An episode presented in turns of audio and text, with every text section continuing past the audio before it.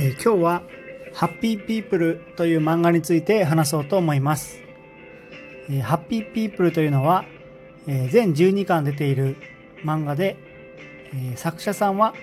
釈栄翔さんという方です。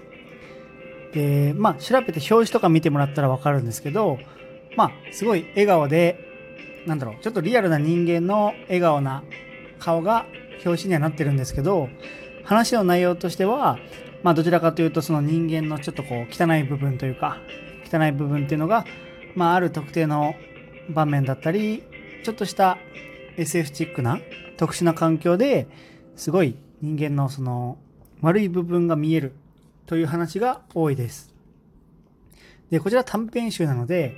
まあ、えーちょっと、まあ長くても2、3話ぐらいの話なので、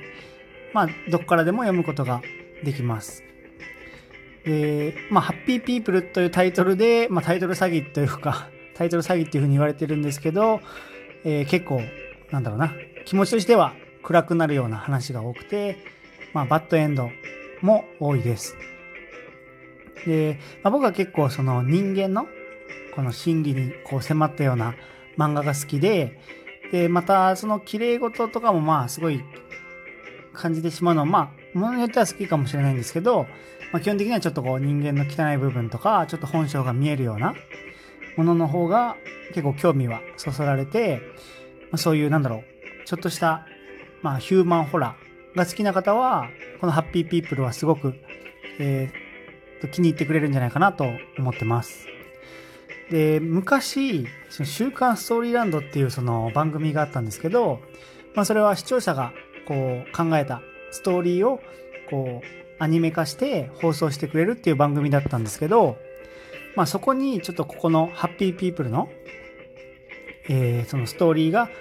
多分その一般応募として送られて、まあそれが放送されたりとかしてて、まあその番組自体はすごい更新頻度も悪くて、まあ、途中でちょっとこう、なくなってしまったんですけど、ま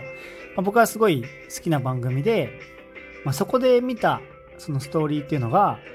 えーまあ、受験生の話なんですけど、まあ、受験生がもうどうしても落ちることができない受験前にその勉強してると、まあ、上の階の子供がすごく騒ぐんですね。もう勉強するタイミングに限って、こう、ドタバタと駆け回ったりとか、すごい大きな声でこう喋ったりとか、まあ、おもちゃをガチャンってやったりとか、思ったら勉強邪魔してるんじゃないかぐらい、こう、子供が騒いでいて、まあ、それに対して主人公は、まあ、その上の家族に、僕はちょっと受験生なんで本当に静かにしてくださいっていうふうに言うんですけど、まあ、全然その家族は聞いてくれなくて、まあ、その結果主人公っていうのは落ちてしまうんですね。その受験に。で、ちょっと20年とか、まあ、15年ぐらい経って、えーその上でうるさくしてた子供が受験になった時に上に引っ越してくる人が、えー、もともと下に階にいたその受験生っていうオチで、まあ、この話は何だろうちょっと起承転結が結構しっかりしてるというか、まあオチもすごく、なんて言うんだろうな。まあ、僕的には腑に落ちたというか、んなんかまあ個人的に結構、えー人に嫌がらせされる方が多い人なんで、そうやって嫌がらせを仕返す、真っ向から仕返すみたいな、その蹴りのつけ方が、まあ僕的にはちょっとスカッとするような話だったんで、えーこの話は僕も、まあ、すごい好きで、面白かったです。で、まあ、おそらく、ちょっとそういうこう、ストレスが溜まってこう爆発してしまうような、なんかこう、ストレスかかってる側の人間が見たら、すごく、まあ言ったらその無神経な人とかが描かれてるんで、結構、感情移入もできると思いますし、結構その、うん、スカッとするような話が多いかなと思ってます。で、全部がバッドエンドっていうわけではなくて、まあ、すごいその人間の信じる力があれば、あ、世界は救われるんだ、みたいなそういったオチもあるんで、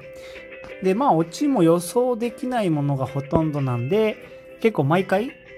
あの、新しいものを見るような感覚で楽しむことができます。なので、まあ、多分対象年齢はもう社会人とか大人にはなると思うんですけど、まあ、気になる方は、ぜひ読んでみてください。